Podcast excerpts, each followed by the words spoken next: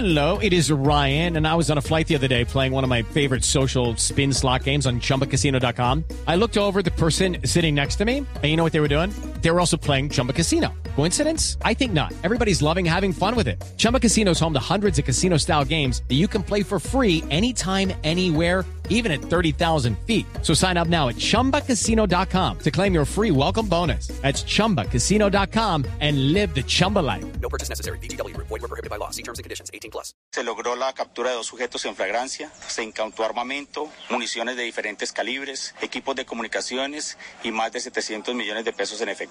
En el depósito ilegal se logró la incautación de 76 bultos que contenían cada uno aproximadamente 25 paquetes de sustancia ilícita positivo para clorhidrato de cocaína y 15 bultos con 25 paquetes cada uno con marihuana. El oficial indicó que el cargamento cuyo destino final serían los Estados Unidos tiene un valor que supera los 70 millones de dólares. En Popayán, Freddy Calvache, Blue Radio. Freddy, gracias. 7 de la noche, 59 minutos y hasta ahora cerca de 700 hinchas del Junior viajan gratis a la final del Junior en Bogotá, luego de que el alcalde de Barranquilla, a título personal, y el empresario Cristian Daes designaran 15 buses para llevar a los barristas y aficionados a la ciudad de Bogotá. La información con Diana Ospino.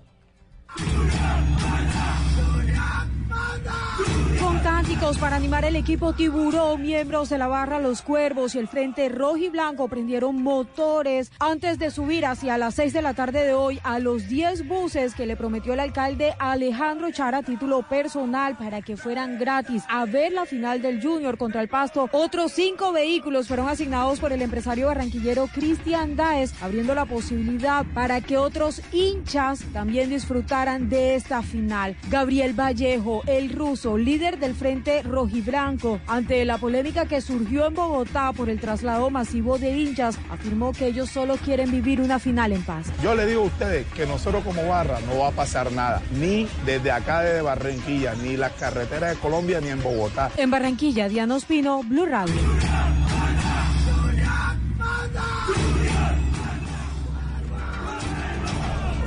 Gracias Diana, 8 de la noche en punto. La ampliación de estas noticias en blueradio.com. Quédense con Mesa Blue. Estamos en Blue Radio con Colmédica. En Colmédica, medicina prepagada, usted no está solo. Son las 8 de la noche. Aquí comienza Mesa Blue con Vanessa de la Torre.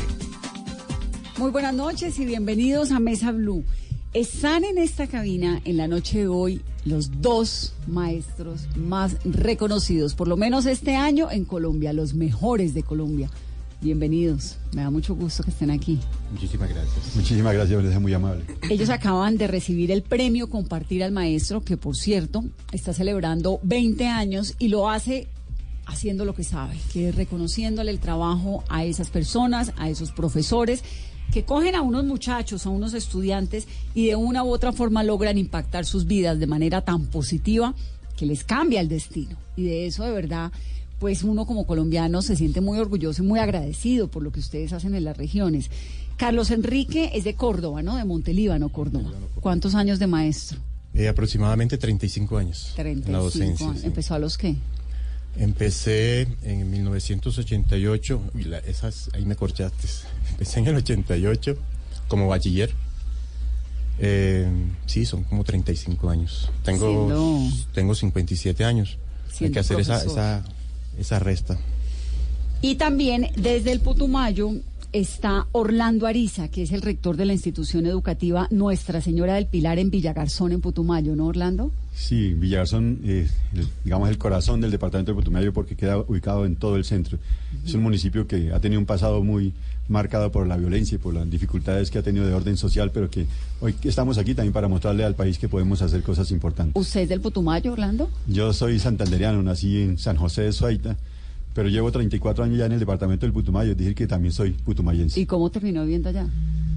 Yo estaba estudiando aquí en Bogotá con los padres redentoristas y mm, en un momento, cuando llegué al seminario, tenía apenas dos años de bautizado ¿Estudiando qué? ¿Para ser sacerdote? para ser sacerdote. Entonces me dijeron que si quería ir al Putumayo a ser catequista y les dije, claro, me fui al- allá. Iba con la ilusión de que iba a ser catequista, pero finalmente terminé siendo maestro. ¿Y qué le hizo cambiar de decisión? Mm, digamos que fue la, la, la oportunidad. Yo, yo he dicho, de pronto suena un poco feo, que soy maestro por accidente. Llegué allí cuando llegué a ser catequista a una escuela rural por el corredor Puerto Vega, Tetellé, Puerto Colombia. el Llegó, último, llegó enviado dentro del como catequista. catequista. y no sabía que iba a ser profesor. Cuando llegaron los padres de familia a matricularme niños de primero, de segundo, de tercero, jóvenes que casi tenían mi misma edad. Yo tenía en esa época 18 años y tenía estudiantes de tercero de 17 años, de 15 años. Entonces era, era una situación que me, me ponía a, a- a inventar qué era lo que tenía que hacer.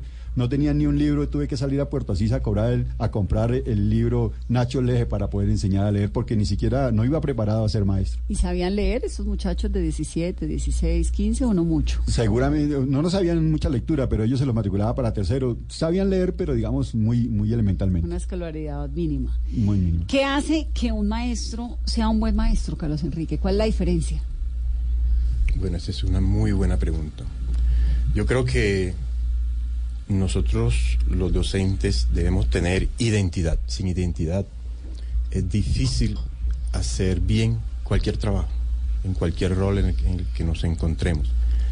Y creo que eso es lo que encontré en ese proceso de búsqueda, de reflexión, en todos esos desencuentros con las comunidades, con los mismos procesos. En la medida entonces que uno empieza a indagarlo, empieza a adquirir esa identidad de quién es uno, cuáles son sus referentes teóricos, cuáles son sus referentes cognitivos eh, de tipo epistemológico, ontológico, didáctico, pedagógico, etcétera.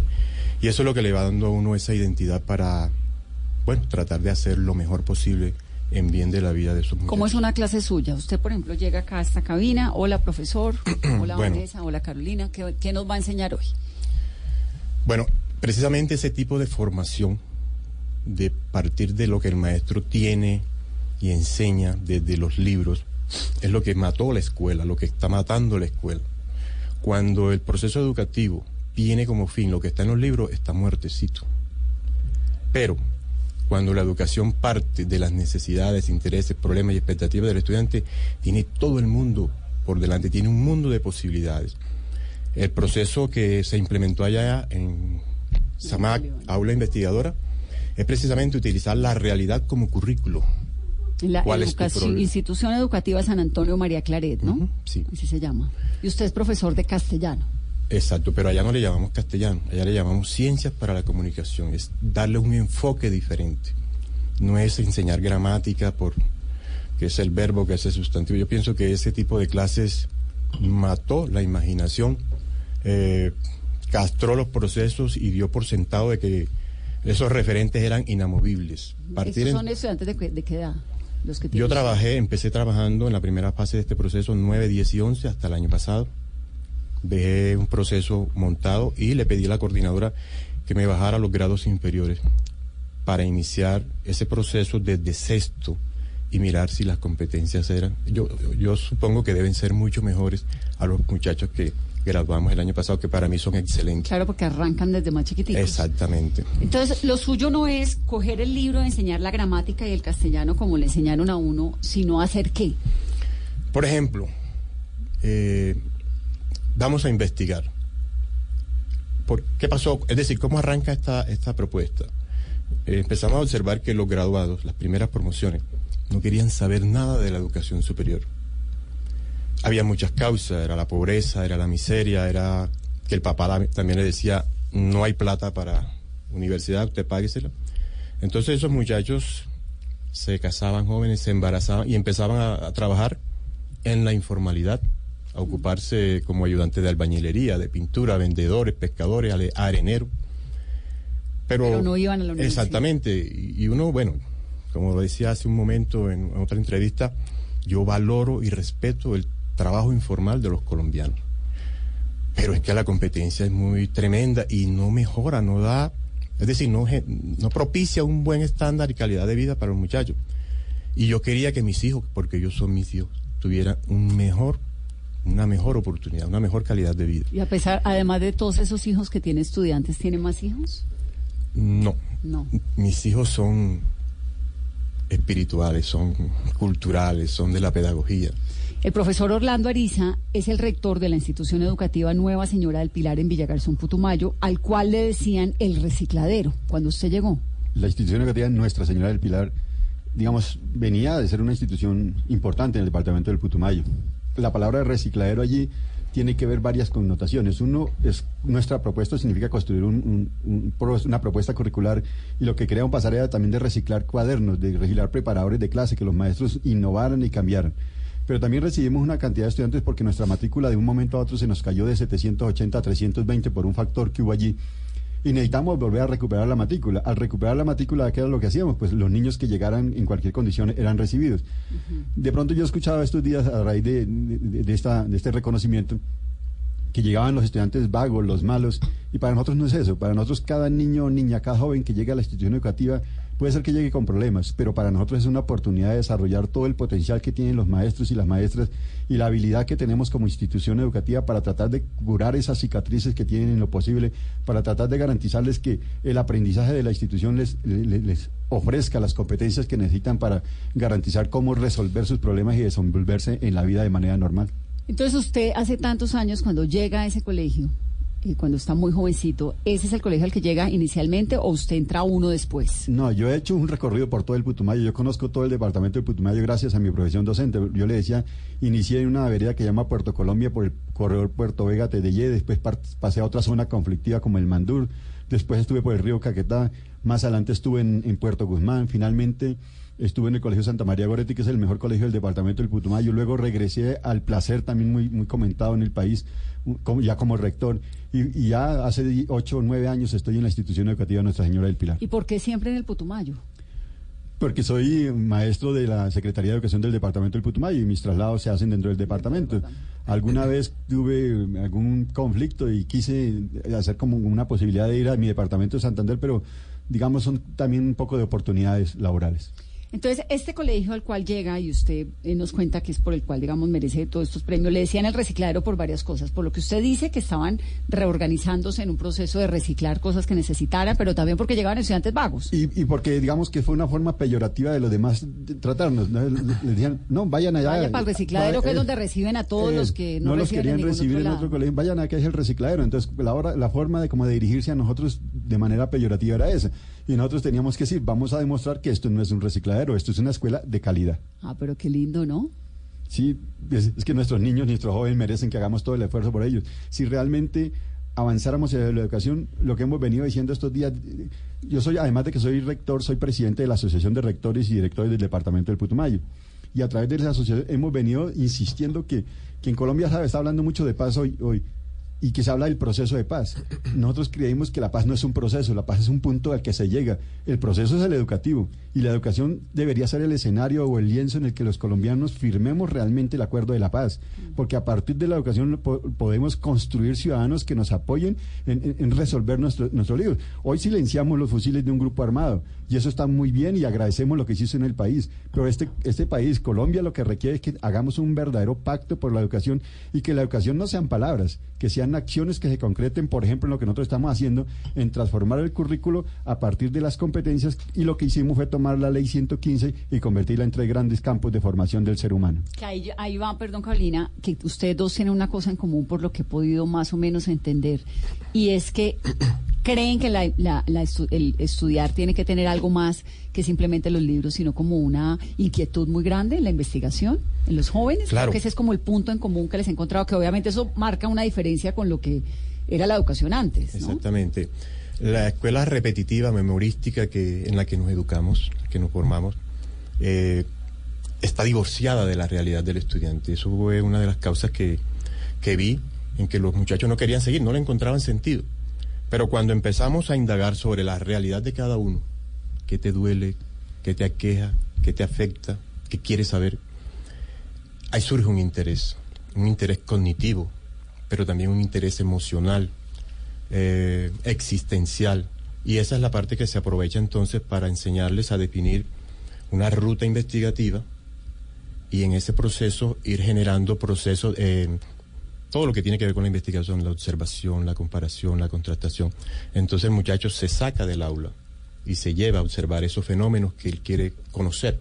Por ejemplo, eh, cuando les preguntaba, ¿ustedes qué quieren ser, muchachos? No, y me decían de pronto en juego, yo quiero ser mototaxista. Listo, vamos a investigar entonces cómo es la vida de un mototaxista. Y cuando ellos empezaron a indagar en todo un proceso de indagación por tres años, al final descubrieron que eso que ellos tenían como un espejo, como un modelo a seguir, no era lo que ellos querían realmente.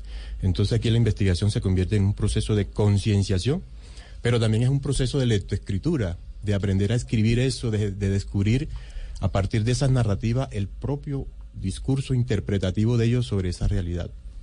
Y entonces el, el acompañamiento desde el punto de vista de lengua castellana es el hacerles todo el, el proceso de observación, de acompañamiento en las competencias de, por lo menos, de morfosintácticas, semánticas, pragmáticas, incluso estilísticas.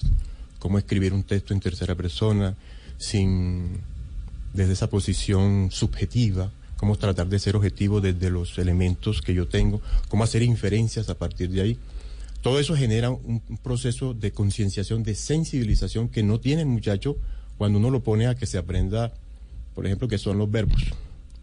Es que eso quería preguntarle, profe, ¿en qué momento se da cuenta que el modelo del tablero, de hoy el tema del día es el verbo, les explico, les pongo la tarea, al otro día tomo la lección y a la siguiente semana la evaluación? ¿En qué momento hacen ese tránsito al proceso de investigación y de sensibilización? Bueno, eh, nosotros arrancamos, eh, por ejemplo, el área de comunicación tiene seis horas. Dos horas son i- especialmente para investigación en ese proceso.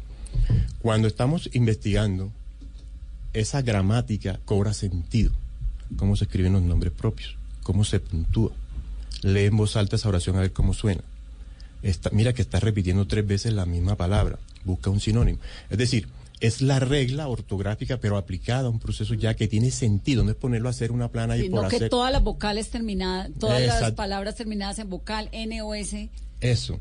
Eh, o las que no, las graves, las- Mira, todas las las llevan tilde. ¿Esas reglas ya no se las aprenden?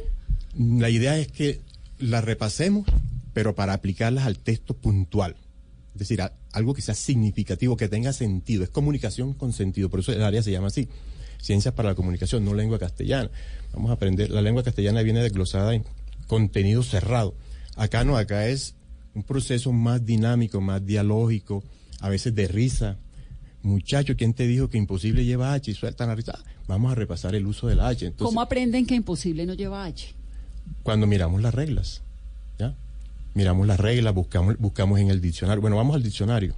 A ver, cargue ese diccionario siempre en ese bolso cuando tenga dudas ortográficas. ¿Y qué tanto usan el Internet, por ejemplo? Wikipedia. Bueno, Estas cosas para poner eh, ortografía, Google ortografía y esto, o todavía son muchachos de libro, de diccionario impreso. mm, bueno, si usamos las redes sociales, el internet, eso, los muchachos viven más al día que nosotros. Y de hecho, el- el- los, las tecnologías de la información son un espacio, una herramienta clave para, para acceder a bases de datos, buscar autores eh, y generar entonces ese diálogo de saberes que propone Freire, que propone Marco Raúl Mejía, de valorar lo que el muchacho entiende desde su concepción de la realidad, valorar eso, eh, porque él, él, él elabora unos imaginarios, porque las cosas son de esa manera, pueden ser lo que sea, pero el colegio empieza a valorarlos y hace una especie de aproximación desde lo que plantea la- el discurso científico sobre esa realidad. Entonces, esas otras voces hacemos la aproximación y él empieza a ver cómo lo valoran ellos, incluso cómo lo escriben. Esa- ese proceso de observar al otro, cómo lo hace, porque los muchachos aprenden por modelamiento también. Uno necesita siempre un referente. Todo es en práctica, Exactamente, es muy teórico práctico. teórico práctico. Entonces hay, hay mucha reflexión y vienen las preguntas, profe, ¿por qué esto? Y es que la clase es deliciosa porque es desde lo que ellos necesitan y quieren saber, es desde lo que han descubierto, no es desde ¿Cuántos lo que yo planeé. tiene, profe, usted? Eso es relativo. Hay grados de 40, 41, hay grados de 38, de 37. Bueno, y si tiene El promedio es ese. noveno, décimo y once, tiene más o menos 150 alumnos o más. Sí, ¿Y son aproximadamente. juiciosos? Como todo joven. o sea, no. Pero, pero mira que cuando yo los cojo en noveno grado, son súper inquietos, vienen de un proceso diferente. A veces, y digo esto con todo respeto a mis compañeros, profesores muy laxos, yo soy muy exigente con ellos, pero los quiero, los amo, y al final ellos reconocen que es por su bien. Y cuando llegan a 11 son los pelados más juiciosos. No quiere decir que no sean bromitas, son súper bromitas, hacen una broma pero ya hay un nivel diferente, ya, ya nos vemos como pares. ¿Cómo vuelve uno un chino necio juicioso? Hay muchas cosas. Yo pienso que la primera, y es muy significativa, uno tiene que conocer a sus estudiantes. Nadie ama lo que no conoce. Cuando yo conozco a mi estudiante, mi visión del cambia. Cuando él me conoce, porque yo tengo que contarle mi historia también. Yo les decía, por ejemplo, no me hablen de, que, de pobreza porque yo vengo de ahí. No me hablen de hogares divididos porque yo vengo de ahí. No me hablen de hambre porque yo pasé por ahí. Entonces es también compartir mi historia con ellos y generar esa empatía. Entonces ese muchacho cuando te cuenta tu historia, tú empiezas a verlo con otros ojos. Hablas con su mamá. Bueno, y Córdoba, Montelíbano es una zona tremendamente afectada por violencia, ¿no? Por unos escándalos de corrupción. Ayer nomás eh, tuvimos una noticia de corrupción en Córdoba, en Montelíbano precisamente. La fiscalía le dio medida de aseguramiento, nada más de nada menos que a cuatro personas del municipio del sur de Córdoba vinculados con corrupción en contratación. Entonces es un lugar que es como un pequeño laboratorio del montón de cosas que pasan en Colombia. Tiene eh, disidencias de las FARC, tiene autodefensas gaitanistas. Es una zona complicada. ¿En qué manera ese entorno afecta a los muchachos? Mucho, mucho. Es decir, a nuestro salón llegan todas las ideologías. Eh, llega la hija del paramilitar, llega el hijo del narcotraficante, como también llega, llega el hijo del vendedor de fritos, llegan todos, todas esas ideologías llegan al salón de clase. Y eso, eh, ese comportamiento de las autoridades públicas, claro que permea eh, lo que ellos son, porque, repito, ellos aprenden por modelamiento y la sociedad, yo creo que educa más que la misma escuela. Es decir, cuando hablamos de educación, eso no le compete solamente a los maestros, es un proceso colectivo que nos involucra a todos. Entonces, ellos ven eso, eh, lastimosamente algunos lo asumen como modelo, Claro. pero nos toca entonces entrar a decirles, y es lo que me, me encanta de la investigación, que al final genera un proceso de concienciación muy alto, ético. Y, y uno, uno puede tomar buenas decisiones cuando tiene claridad. Es decir, Pero tener claridad, digamos, romper ese ciclo de, bueno, mi papá es paramilitar, el otro es una familia, vengo de una familia de corruptos, vengo de una familia de eh, guerrilleros, vengo de una familia de delincuentes. ¿Cómo se rompe ese ciclo? Porque romper ese ciclo significa que la generación que viene distinta puede tener una posibilidad de vida diferente a la, del- a la de los papás, a la de los tíos, a lo que vio, ¿no? Sí. La, la educación que ofrecemos es muy reflexiva, es muy dialógica, es muy eh, crítica. El muchacho llega un momento en que empieza a generar eso, esa concienciación. Allá hacemos un espacio que se llama juicio pedagógico y los confrontamos con dilemas éticos. Por ejemplo, ¿qué harías tú si te encuentras un billete de 50 mil y sabes quién es, pero tú lo necesitas? Wow. Entonces, Eso en su clase. Exactamente. Esa, ese, esa, escucharlos. eh, y yo les digo, bueno, voy a valorar su capacidad discursiva. Cómo lo hacen, cómo defienden sus argumentos. Pero al final también quiero ver cómo es su comportamiento frente a estos dilemas. Y es muy bonito mirar eh, cómo algunos se apoyan desde su creencia religiosa y defienden ese argumento con validez. Otros que dicen que no, donde para ellos eh, la categoría de sobrevivir es más importante que lo ético. Y entonces en ese proceso del uno con el otro, termina un muchacho en grado 11 con unos valores muy hermosos.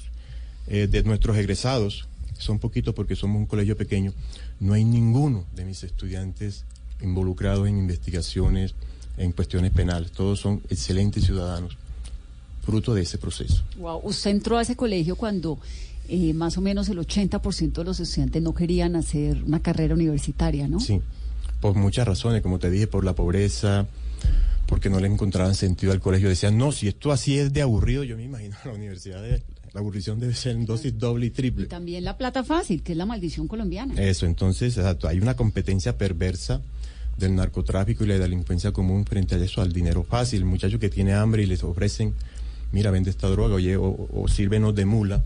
De hecho, esos primeros muchachos que me llevaron a cuestionar en lo que hacíamos eh, eran rapachines.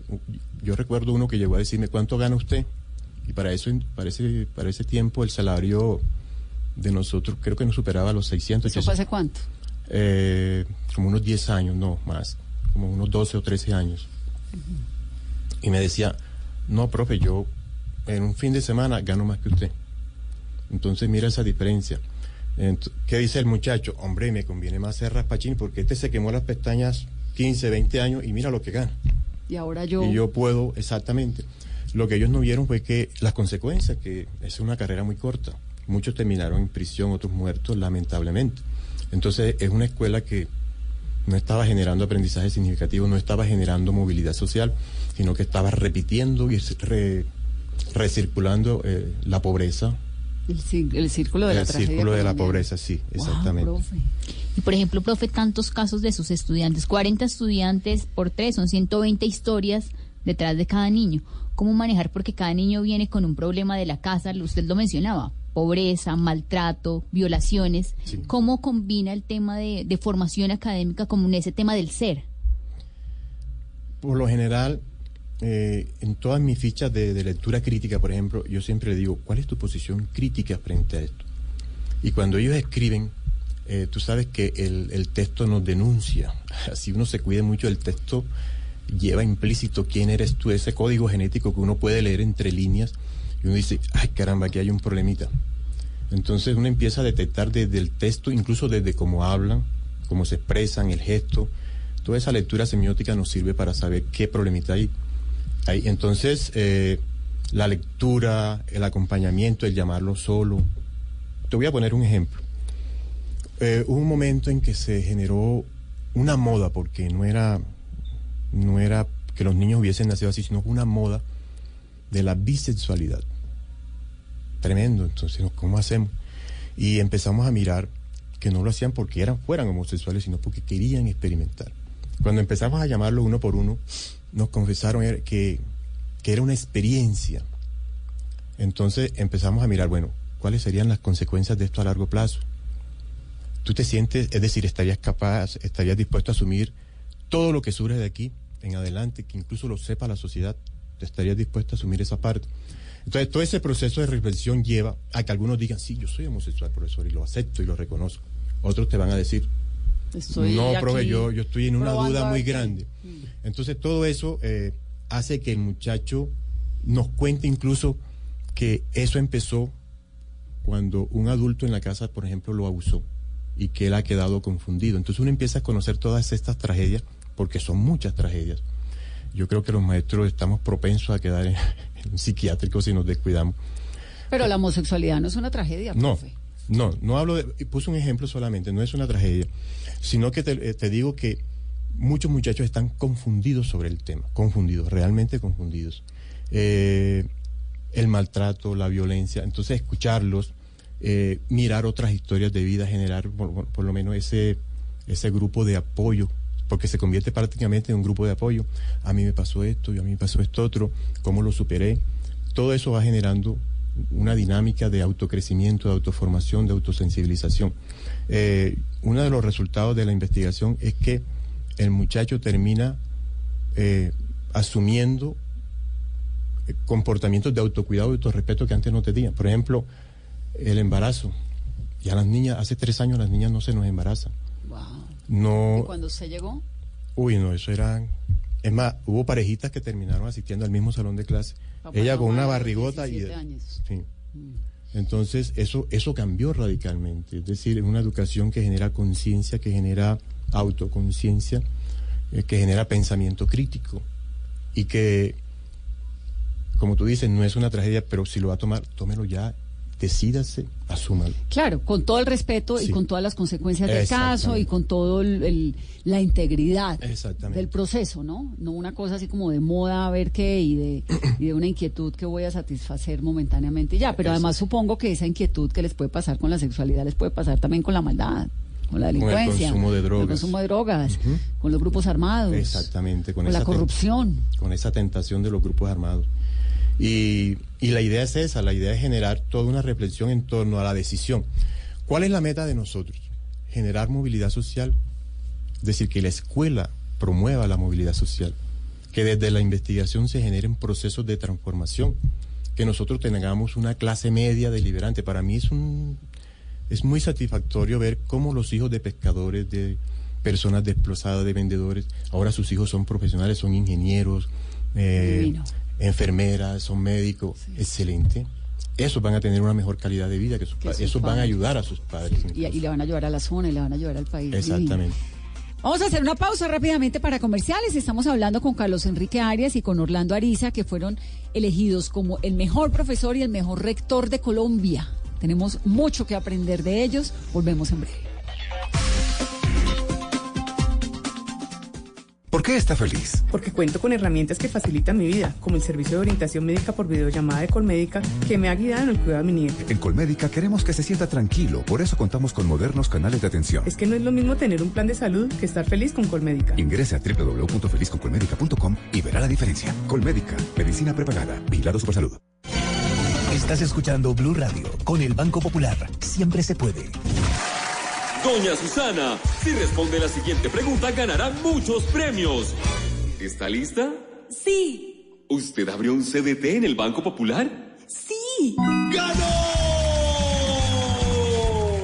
Con el ahorro ganador CDT, siempre ganas. Sin rifas ni sorteos. Ahorra y obtén mayor rentabilidad. Más información en www.bancopopular.com.co. Banco Popular. Somos Grupo Aval. Aplica condiciones. Vigilado Superintendencia Financiera de Colombia. Nosotros es un honor poder representar a nuestro país. Ellos ya están listos. Estoy pensando en la selección Colombia, quiero hacer cosas bien. Estamos preparados, todos estamos con esas ganas, con esa energía de, de salir a hacer las cosas bien. De preparación de cara a la Copa América. Nosotros también. Copa América en Blue Radio con betplay.com.co, la jugada oficial de la selección Colombia. Frisbee. Nadie lo hace Fede Palma, aceite de palma 100% colombiano, preparaciones increíbles, hinchas felices, Viniltex de Pintuco, el color de la calidad. Come más carne, pero que sea de cerdo, la de todos los días. Por Colombia, Fondo Nacional de la Porcicultura, en la Copa América. Fútbol, goles, emociones y blue. Blue Radio, la nueva alternativa. Todos tenemos un reto, algo que nos impulsa, eso que nos hace levantar de la cama todos los días, un sueño que nos lleva al límite y nada más importa. No importa el dolor, ni la frustración, no importa el tiempo. Un reto que es a la vez nuestro combustible y nuestra obsesión. Porque nada se consigue de la noche a la mañana. Este es mi reto. ¿Cuál es el tuyo? Pasta Sonia, sabor y energía que te hacen mejor. Trabajamos pensando en usted.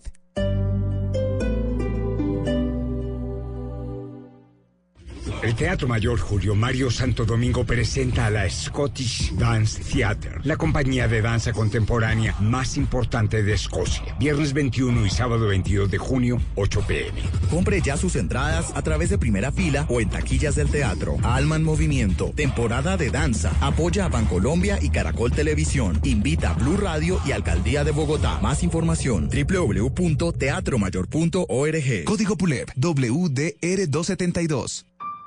El mundo es pequeño, pero pasan muchas cosas.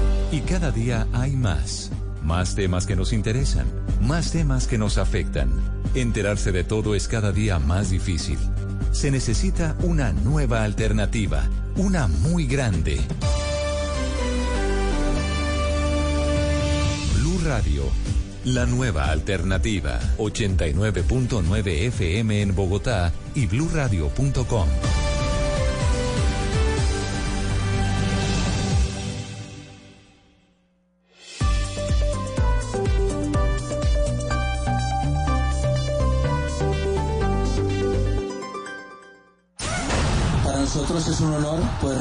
representar a nuestro país. Ellos ya están listos. Estoy pensando en la selección Colombia, quiero hacer cosas bien. Estamos preparados, todos estamos con esas ganas, con esa energía de, de salir a hacer las cosas bien. De preparación de cara a la Copa América. Nosotros también. Copa América en Blue Radio con Tomémonos un tinto, seamos amigos. Café Águila Roja, Bancolombia, el banco oficial de la Selección Colombia. En junio celebra los goles y aprovecha las ofertas de Volkswagen. Lo nuestro nos hace latir. Colombiana la nuestra. Universidad Santo Tomás. Somos la generación del cambio en la Copa América. Fútbol, goles, emociones y blue. Blue Radio, la nueva alternativa. Continuamos en Mesa Blue, estamos hablando con Carlos Enrique Arias, el profe de comunicación, ¿no, profe? ¿Cómo Sí. es que le dice usted? Ciencias para la comunicación. Ciencias para la comunicación. Y Orlando Ariza, el rector del Putumayo. Institución Educativa Nuestra Señora del Pilar Villagarzón Putumayo. Y en el Putumayo, profe Orlando, también partiendo de la, de la pregunta que hacíamos hace unos momentos, de cómo la educación lograron ustedes cambiarla, pasar de la memoria a la práctica, ¿no? A la investigación. ¿Qué es lo que les interesa a esos muchachos que usted conoció cuando el colegio le llamaban eh, el reciclaje y todo esto? ¿Y en qué ha cambiado? Sí, básicamente ese, es- ese, digamos, es la historia de los colegios que el profesor utiliza un libro los últimos 10 años y, y lo sigue al pie de la letra, es decir, estamos enseñando solamente contenidos. Y a la hora de, de evaluar, evaluamos qué tanto se aprendió en la memoria de esos contenidos. Tenemos que avanzar es en, en la solución de problemas. Y ese ya es un nivel de pensamiento más avanzado. Pero tenemos que llegar no solamente a que yo le entrego unos problemas y los solucione, sino que el mismo niño los debe plantear y solucionarlos. Y ahí ya viene, eh, digamos, eh, entra en juego otra competencia que es la comunicación. Nosotros lo que hicimos fue tomar las nueve eh, áreas obligatorias de la ley 115 y construir tres grandes campos de formación. Y es lo que está reclamando, digamos, la formación del ciudadano. El primer campo es el campo de responsabilidad social y ciudadanía. Y ahí hay unas asignaturas que los, los maestros deben de trabajar de manera integrada en ese campo. Allí están ciudadanos, allí está comunicativos, allí está We Are Explorer y está reflexivos. ¿Y por qué esos nombres de las asignaturas? Porque básicamente lo que queremos resolver con los niños o llegar es a esas competencias. Sí, Ese We Are Explorers, ¿les enseñan inglés a los niños en el colegio? We are explorers por eso, porque nosotros somos exploradores en un mundo global. Entonces el nombre de la asignatura que lo que quiere es que a través del, de- del lenguaje del inglés ellos conozcan la, la cultura global que hay en el mundo y a partir de ahí haya un una comunicación externa frente a ese tema. ¿Cómo está étnicamente su colegio? Digamos, ¿qué porcentaje de niños indígenas hay? ¿Qué porcentaje de niños afros? En- digamos que en, en el municipio de Villagarzón hay varias comunidades indígenas, sin embargo en Nuestra Señora del Pilar eh, la presencia de, niños indígenas es muy bajita, lo mismo de afros. ¿Por qué? No sé, digamos, o sea, la- las matrículas están abiertas exactamente para todos y, y, pues, pues, No ellos escogen, ellos escogen su colegio. Y tenemos niños con necesidades educativas especiales y hay una, una particularidad del colegio. La inclusión en el colegio no es una palabra, es generalmente vamos a hacer el, el programa de atención a niños con necesidades especiales o a indígenas y termina siendo un documento. El colegio, los niños todos son iguales. En, en el caso tenemos un niño que está en grado sexto, pero que médicamente, digamos, tiene la edad de un niño de, do- tiene una edad cronológica de 12 años, pero de acuerdo al, concepto médico tiene una edad de 8 años, de 7 años. Ese es un niño con una necesidad especial. Pero a ese niño se le aplica exactamente igual que a todos los demás niños, se los atiende exactamente, él no, eh, no se va jamás al salón a decir a este niño hay que tenerle más paciencia, no, jamás. La evaluación se la hace la misma.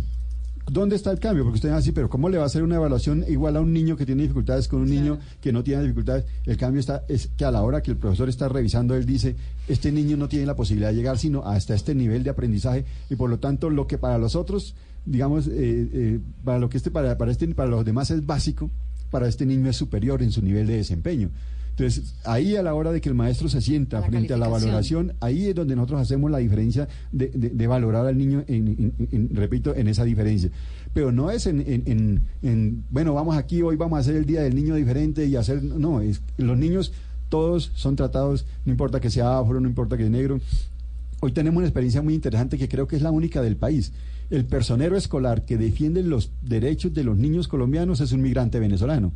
Entonces, que hayan los niños elegido a una persona que, no es de su, de, su contexto, que apenas recién llega a hacer amistad con ellos, que lleva menos de año y medio con ellos, pues eso indica el nivel de tolerancia y de, de inclusión que tenemos en la institución educativa. Y también, eh, por ejemplo, cuando hablamos del campo de desarrollo personal, estamos hablando de asignaturas como creativos, solidarios, espirituales y activos. Y hay otro campo muy importante que es el campo de desarrollo ambiental, ciencia y tecnología, y ahí está curiosos, está pilosos, está innovadores. Son asignaturas, como usted escucha los nombres, responden efectivamente a lo que queremos desarrollar en cada uno de los niños. Pero no solamente es eso. Cada uno de esos campos obliga a que los maestros trabajen de manera articulada. Eso también ayuda a que el aprendizaje sea significativo. Por ejemplo, ¿qué sucede en la mayoría de los colegios? Sale el profesor de lenguaje y entra el de matemáticas y son mundos totalmente diferentes. En el caso nuestro, por ejemplo, en- está el, el- el maestro de curiosos y él es... O sea, Carolina viene siendo que curiosa, innovadora o pilosa. Yo creo que las tres. Curiosos para, son ciencias naturales, innovadores es lo que llamamos informática y tecnología, eh, ciudadanos es ciencias sociales, comunicativos es lenguaje, We Are Explorers es inglés, ¿Y pilosos? filosos es matemáticas, eh, creativos es artística, solidarios es ética, eh, activos es educación física. Por ejemplo, activos. ¿Y esos nombres se los inventó usted? Esos nombres los construimos, eh, digamos, un poco también con el apoyo de la sociedad externa. Está la Fundación CIGE que nos, nos, nos apoyó, digamos, en este, en, en identificar Ah, eso. pero es interesante porque entonces uno dice, mire que yo soy más innovadora que pilosa. Claro, la gente ya no le tiene, los chicos no le tienen miedo a matemáticas. Sino porque que le soy un poquito menos pilosa, Sí. pero soy más curiosa. Pero aparte de eso es que, es que también, generalmente, ¿qué ha hecho las instituciones? Que ese es un problema grave. Dicen las instituciones, calificamos por competencias y están los niveles básico, alto y superior. Y cuando uno pregunta a qué equivale el básico, ah, no, el básico es de 3 a 3.8. Alto es de 3.8 a 4.7 y, y superior es de 4 a 7 a 8. Entonces uno pregunta, bueno, un básico de 3.5 a 3.8, ¿qué diferencia hay un niño que saca 3.5 a 3.8? Es que hay un, también un concepto equivocado. Digamos, los contenidos no pueden convertirse en el eje, en el centro de la formación de los estudiantes. Pero tampoco podemos eliminarlos, porque sin contenidos yo no puedo hacer, yo no me, puedo, no me puedo desempeñar si no tengo contenidos. Nosotros tenemos una semana que llama la Semana del Significo. Esa semana los estudiantes la utilizan para coger uno de los desempeños que tomaron en el periodo y convertirlo en algo que, que, digamos, por ejemplo, una campaña eh, en favor del medio ambiente. Harían un debate, una mesa redonda, unos plegables, un- una cartelera. Por ejemplo, un, un tema muy importante, ellos se van por el pueblo y miran un terreno que esté sin construir. Entonces ellos llegan y proponen maquetas. Dice, yo creo que aquí debería estar la biblioteca y hacen en la maqueta los, los- los espacios de la biblioteca. Otro dice, no, ahí debería ser un gimnasio. Es decir, como también darle ideas a las autoridades de que esos espacios que están a utilizar, cómo los podríamos utilizar para que sean espacios para la ciudadanía. Profe, pero ¿cómo se dieron cuenta que se estaba fallando en la forma de transmitir el contenido? Porque es que cuando nos damos cuenta, digamos, si usted mira los niveles del ICFES, y digamos a uno le dicen, estamos en resultado, en- en- cuando, yo, cuando llegué al colegio estábamos en nivel alto. Pero cuando fuimos a ver qué era nivel alto, nivel alto era una calificación de 46 sobre 100. Ustedes que tienen hijos, yo le pregunto si su hijo le llega a la casa con una, que una evaluación que sacó 4,6 sobre 10, ¿usted lo felicita? No. Pero en el país estamos felicitando esos colegios, estamos diciendo que están en nivel alto. Por ejemplo, un nivel superior son calificaciones de 53 sobre 100. Eso significa que en el país tenemos un grave problema de la calidad. ¿Y cuál es el problema de la calidad? ¿Por qué no nos rinde más en las pruebas CIFES? Porque el problema es de lectoescritura y, y desarrollo ¿Qué es lógico-matemático. lectoescritura, profe? Es, es aprender a leer, pero de manera comprensiva. No es que yo cojo mi mamá me ama. Ahí está. ¿Quién es mi mamá? ¿Qué es amor? ¿Cuál es el contexto? ¿Qué significa toda esa, esa frase? Porque es que yo reuni- juntar las letras y leerlas, pues eso es muy fácil. Pero yo, ¿cómo hago para que eh, le dé significado a esa frase y cómo esa frase se convierte en un elemento que me permita, bueno, a partir de mi mamá me ama, debo construir nuevas oraciones. A Ahora, partir de ahí debo ¿qué tan- construir historias. ¿Qué tan importante es la literatura, los libros, para ustedes? Los libros, digamos que allí, allí está encerrado todo el, conocimiento. El libro no puede desaparecer. El libro es un, es un aliado para que, para que el estudiante, digamos, se conecte con, con esos contenidos que le permiten para desempeñarse y ser un muy buen ciudadano y tener ¿Y competencia. leen los niños de su colegio? Desafortunadamente estamos, eh, eh, digamos, los niveles de lectura, y esa es una deuda que tenemos, es cómo hacemos para mejorar los niveles de lectura. Leer, leen. Tenemos libros, digamos, eh, por ejemplo, hay una biblioteca que nos entregó el Ministerio de Educación y son libros muy interesantes que los niños lo leen.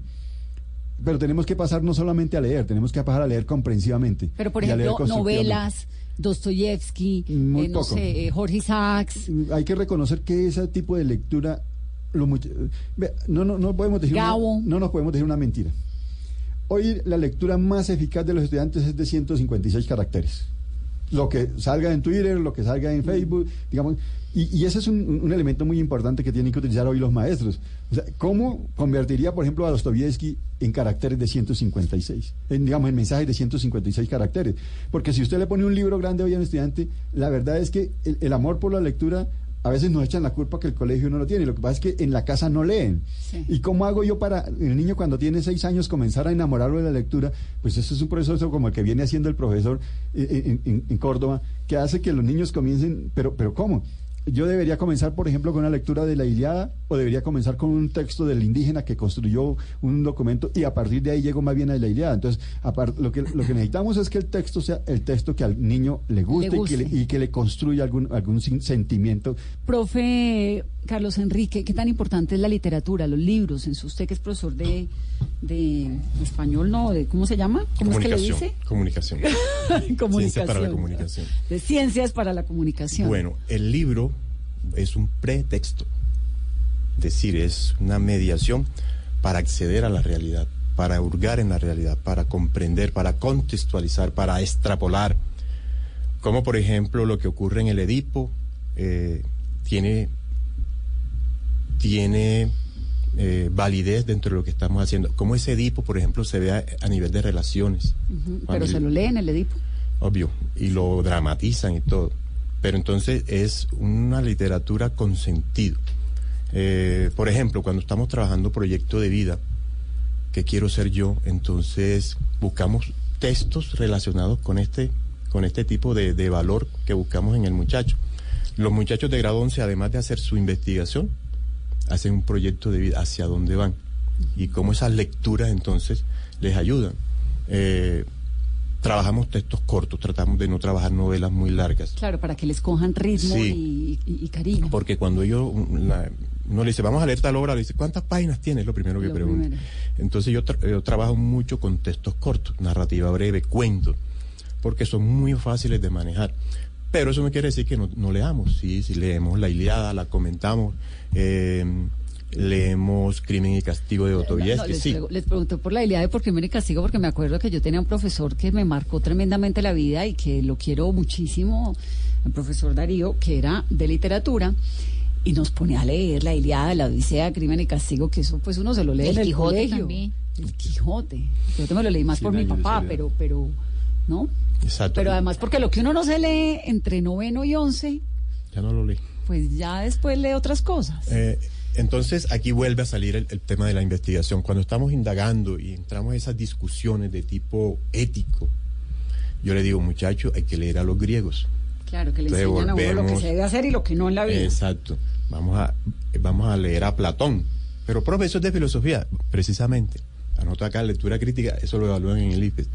No porque lo evalúen, porque es que yo quiero que lo sepan. Porque es que yo quiero que cuando lleguen a la universidad no lleguen así a la topa tolontra, sino que sepan de quién están hablando, que tengan referentes conceptuales.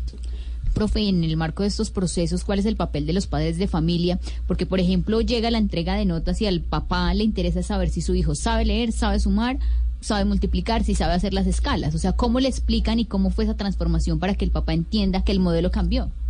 Bueno, eh, ese proceso de alfabetización con los padres hay que hacerlo, no una vez, permanentemente, hay que estar explicando cuáles son las metas cognitivas del periodo en todas los- las áreas, cuál es el método de evaluación que vamos a aplicar, qué se espera, qué competencias se espera. Eh, nosotros allá acostumbramos algo que llamamos el pacto pedagógico, que es eso, qué vamos a aprender, cómo lo vamos a aprender, cuál es la rúbrica. Y, fin- y finalmente a uno como padre le interesa es que los chinos se vean bien, ¿no? Exacto. Yo Hay creo papás- que se nota a distancia cuando un pelado está entusiasmado o no. Eso, esa parte es muy importante. De hecho, muchos estudiantes llegan al colegio cuando a veces ni siquiera es por los papás, sino por ellos que observan. Te voy a contar esta anécdota. Una niña que hoy es psicóloga, una excelente, incluso la reclutó a la universidad donde terminó. Le dijo a la mamá, quiero estudiar en San Antonio y María Claret. La mamá le dijo, no, tú vas a estudiar en el colegio María Goretti porque es de solo niñas. Le digo, si tú quieres que estudie allá, voy a perder el año a propósito. Yo quiero estudiar. ¿Por qué quieres estudiar allá? Porque mira a fulanita que vive al frente y siempre vive estudiando. A mí me encanta eso. Investigue. Entonces a veces encontramos casos donde los niños escogen el colegio. Qué chévere. Claro. Y para ustedes como profesores también tiene que ser súper motivante. Bueno, y en Un cuanto a esa experiencia que me cuentas, hay una espectacular. Es mis estudiantes cuando llegan a décimo eh, saben, tienen una capacidad para construir ensayos espectacular. Ya saben citar, saben referenciar, eh, saben demostrar argumentos, tienen una capacidad de inferencia muy espectacular. Y entonces me llegó el caso que me dice, profe, no te pude traer la tarea porque me tocó ayudarle a hacer el ensayo a mi mamá. Yo, ¿cómo así? Sí, mi mamá está estudiando para ser maestra. Y yo, pero a tu mamá no le da pena que va a ser maestra y tú le... Sí, profe, incluso me dijo, cuidado, me haces perder la materia. Pero es bueno o malo dejar tareas, profe, porque ese es el karma de todos los papás, las Eh, tareas. Pésimo. Bueno, yo no creo en esas tareas para que el papá las haga. No. Yo le digo al estudiante, este es tu compromiso.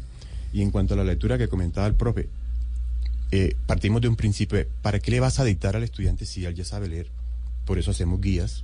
Mira, mijo, aquí está. Y esas clases son mucho más dinámicas. Entonces, ¿cuál es la dice- guía? Pero lo que dice Carolina, sí, sí, yo también quiero ahondar en eso. Nosotros, ¿Tarea en la casa o no? nosotros hicimos en el colegio un pacto por las tareas. Y, se- y lo, lo que hemos decidido es que hay que dejar tareas que no atareen.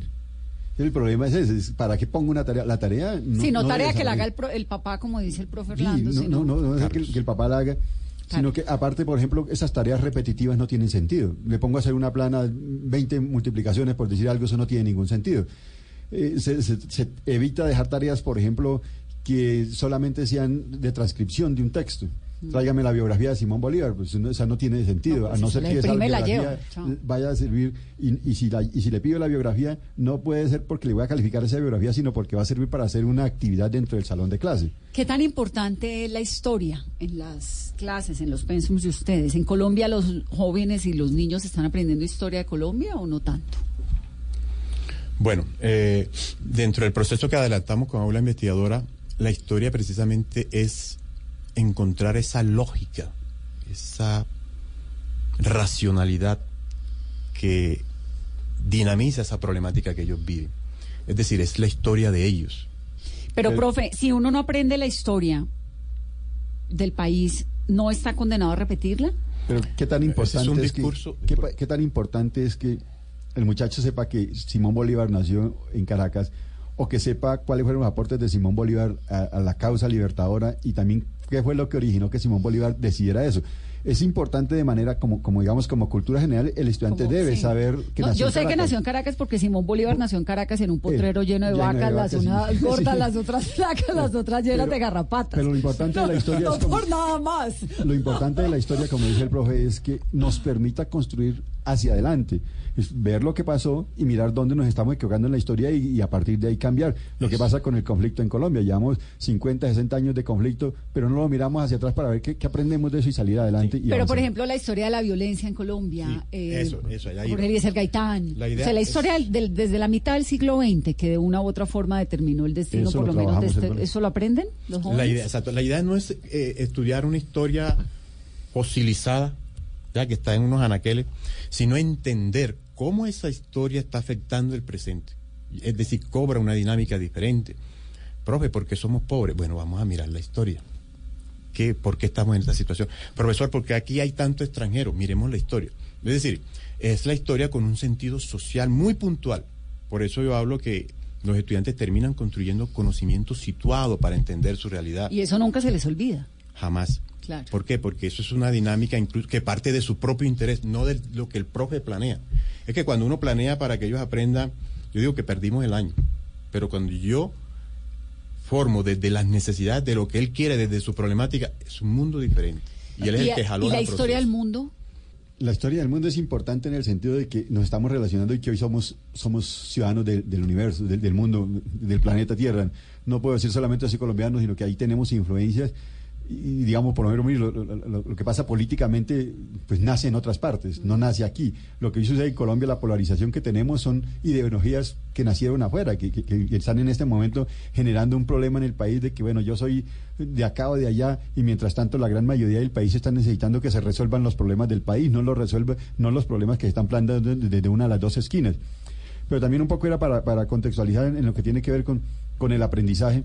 Nosotros decimos, y, y digamos, y la memoria y la historia. Por ejemplo, ¿de qué me sirve que el estudiante sepa en Villagarzón que por ahí, por su municipio, pasa el río Mocoa, el río Guinea, el río Putumayo? Pero si no sabemos la importancia que tiene ese, que tuvo ese río para las comunidades anteriormente y que tiene hoy para el desarrollo económico de la región. ¿O de qué me sirve saberme de, mo- de memoria esos nombres de los ríos si cuando voy a ese río lo lleno de basura? Entonces, ¿dónde están mis competencias ciudadanas? Entonces, lo que nosotros estamos pretendiendo desde la transformación del currículo es eso, es que, que el, ci- el- el estudiante sea un ciudadano, un ciudadano responsable y por eso se llama responsabilidad social. Y asimismo eh, tiene que ver con la historia. La historia debe utilizarse para, para que sea mucho más responsable de su devenir diario.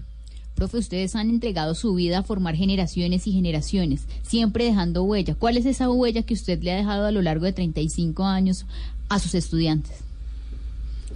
Yo creo que Profesor Carlos Enrique. yo creo que sentir que ellos son el fruto de sus propias decisiones, que tienen todas las herramientas que ya saben investigar, que tienen todo el potencial para transformar su realidad, para trascenderla de manera social, de manera espiritual, de manera ambiental. Entonces, haber, haberle hecho ese aporte a los estudiantes de tener esas herramientas, de saber leer un texto, ¿sí? Eh, volviendo a ese tema. Es que uno nunca olvida quién enseñó a leer, a sumar. Sí, de- volviendo No, al y, y al si lee tema un texto, lee la vida. Es como un poco, ¿no? La literatura, la- la- por eso les preguntaba tanto sobre los libros, porque bueno, yo obviamente pues soy de otra escuela, pero, pero creo que saber leer y saber comprender es es entender clave, la vida. es clave distinto. para entender. Entonces yo con ellos planteo, por ejemplo, lecturas polémicas. Y esas lecturas polémicas, desde la política, lo que está pasando, empezamos a mirar la historia y empezamos a mirar el mundo y cuáles son los ejes políticos de dominación. Por eso es que mis clases se, se vuelven una locura. Eso son aportes, eh, salen comentarios de toda clase. Incluso a veces tiene uno que estarlos controlando porque son comentarios muy fuertes. Entonces ahí viene lo de la ética de la comunicación, saber decir las cosas. Pero lo importante es que entiendan en qué mundo están situados y que de manera crítica, consciente, puedan tomar decisiones frente a eso. No es, como dicen algunas personas, que estamos formando guerrilleros, no. Estamos formando una sociedad crítica, No, pensante, está deliberante. formando unos jóvenes para el futuro, Eso, ciudadanos. Es apostándole al ciudadano de la posmodernidad. Esa es la idea. Hoy, en mi caso, hoy recibía una, una llamada de una señora que vive en una vereda que se llama Santana, en la zona rural de Villagarzón. Y me decía, rector, lo llamo para felicitarlo. Mi hija iba para la universidad y me dijo, escuché la noticia que el rector de mi colegio recibió y no me y me siento más orgullosa que nunca de ser egresada de ese colegio. Yo creo que ese es, ese es el- el- lo que dejamos en los estudiantes. El, el mostrar con nuestro ejemplo. Yo como rector intento ser casi siempre el primero en llegar al colegio y el último en irme El colegio. ejemplo del el ejemplo, ¿no? y- y trato de, digamos, a mis estudiantes hablarles de lo que es la vida. Por ejemplo, eh, a veces, a veces inclusive hasta de manera un poco dura. Yo pienso que, que un pro- un- uno de los problemas de esa sociedad es que vivimos adornando mucho las cositas y, y- y la vida no es de adorno, la vida es dura. Y mis estudiantes me agradecen mucho. Hace poco, hace poco un estudiante, pues teníamos sospecha de problema de consumo de sustancias y no nos quería decir. Entonces lo llamé a mi oficina y, y- y cerrado le dije, vea, usted verá, hoy le decimos aquí tenemos estas evidencias, pero usted no lo quiere aceptar. Sin embargo, es su vida, haga con ella lo que quiera. Yo voy a caminar con usted hasta el borde del abismo, pero si usted se quiere tirar finalmente, yo, pues yo lo voy a dejar que se tire, porque esa es su decisión. El muchacho salió, al otro día ya teníamos la mamá, porque el muchacho habló con la mamá de su problema de consumo, y hoy está en una clínica eh, para, para- para tratar de mejorar su situación. Entonces, esa, es, esa es como lo, lo- lo que uno deja en los estudiantes, la posibilidad de que ellos transformen su vida. No sé, de pronto después ni se acuerden de quién fue el rector. No, olvídese, eso Pero- no se le olvida a uno nunca, pero- profe. Pero tengo una experiencia, estudiantes a los que les hemos cancelado la matrícula por las dificultades que hemos tenido. Y usted pensaría que un estudiante al que usted le cancela la matrícula es su enemigo para siempre. Me los he encontrado en la calle y me saludan de la mejor manera. Es decir, agradecidos porque a pesar de, de- de haber tenido dificultades con ellos, ellos sienten que el paso por el colegio, gracias al apoyo de los profesores y de la coordinadora docente de apoyo, pues cambió. Y ese es un tema que, si me permite, quisiera también decirlo acá. Cuando los rectores hacemos propuestas como estas, a veces yo no puedo decir, este es mi, este es mi logro, porque es que nosotros llegamos al colegio con una propuesta, pero quienes tienen que hacer el trabajo básicamente frente a los estudiantes son los maestros. Yo ponía este ejemplo de estas dos estatuillas que nos, nos dieron aquí a nosotros. Si ve, el profesor está en un lugar más alto que el rector, el rector no puede ser el que esté por encima del, del maestro, al maestro hay que ponerlo en el lugar que corresponde porque es el que dinamiza el proceso educativo. Pero, pero la, la- la- la- la- la estatuilla del rector es la más robusta. ¿Por qué? Porque es la responsabilidad que tenemos. Nosotros tenemos la responsabilidad sobre toda la institución, pero quien debe estar, digamos, siendo el faro de, de- de la formación de los niños y las niñas es indudablemente el maestro que está frente de- a- al aula diariamente con los estudiantes, entendiendo y conociendo sus problemas psicosociales cotidianamente. Maestro Orlando, ¿cuál fue la materia que más trabajo le costó en la vida? Matemáticas. Pero no se llama matemáticas Pilosos. en su colegio. Pilosos. Esa se llama pilosos. Y en cambio la que más me gustaba era la profesora Esperanza Vargas, que seguramente me está escuchando en San José, ahorita era sociales. Eso es Sin embargo, ella, ciudadanos para mí. Ciudadanos. Sin embargo, ella, ella vivía discutiendo conmigo porque ella, había que hacerle un álbum de mapas grandes y pues a mí no me gustaba hacer mapas. Pero sin embargo, cuando hacía las evaluaciones tenía 10, entonces la profesora diría, digamos, vivía contenta conmigo porque le respondía en todo lo que ella preguntaba. Si me preguntaba las capitales del mundo, lo que fuera, yo lo sabía. Pero sin embargo, hacer los mapas y, y digamos ese aprendizaje también el que me lleva hoy a que en el colegio y es las tareas repetitivas. Tenemos que cambiar un poco el proceso. Ese era nuestro tiempo y nuestro tiempo aprendimos y aprendimos muy También bien. era- Y- teníamos un mundo y- distinto, Y yo hoy, por ejemplo, no le puedo dejar de agradecer a la profesora Esperanza Quintero, que también seguramente me escucha, y es eh, eh, a través de comunicativos en esa época de lenguaje. Yo aprendí mucho a, a expresarme y a comunicarme gracias a la exigencia que ella tenía en esa época para, para podernos enfrentar, digamos, frente a la lectura. Nos enseñó a leer la Iliada, la Odisea, eh, Cien años de soledad, la rebelión de las masas, la rebelión, rebelión de las ratas. Eh, bueno, una cantidad de libros que, que nos enseñó a leer y que, que eso me ayudó mucho para lo que hoy estamos haciendo. Profe Carlos Enrique, ¿cuál fue la materia que a usted más trabajo le costó El inglés. En inglés? Y yo me burlaba del profesor. ¿Y usted era necio o era...? Era, bueno, era regular, un me burlaba del profesor y bueno, me arrepiento por eso, porque era una persona muy, muy querida, el profesor Tafur. En paz descanse. eh, y bueno, después me tocó aprender inglés para ayudar a mis estudiantes, porque me tocaba dar el inglés.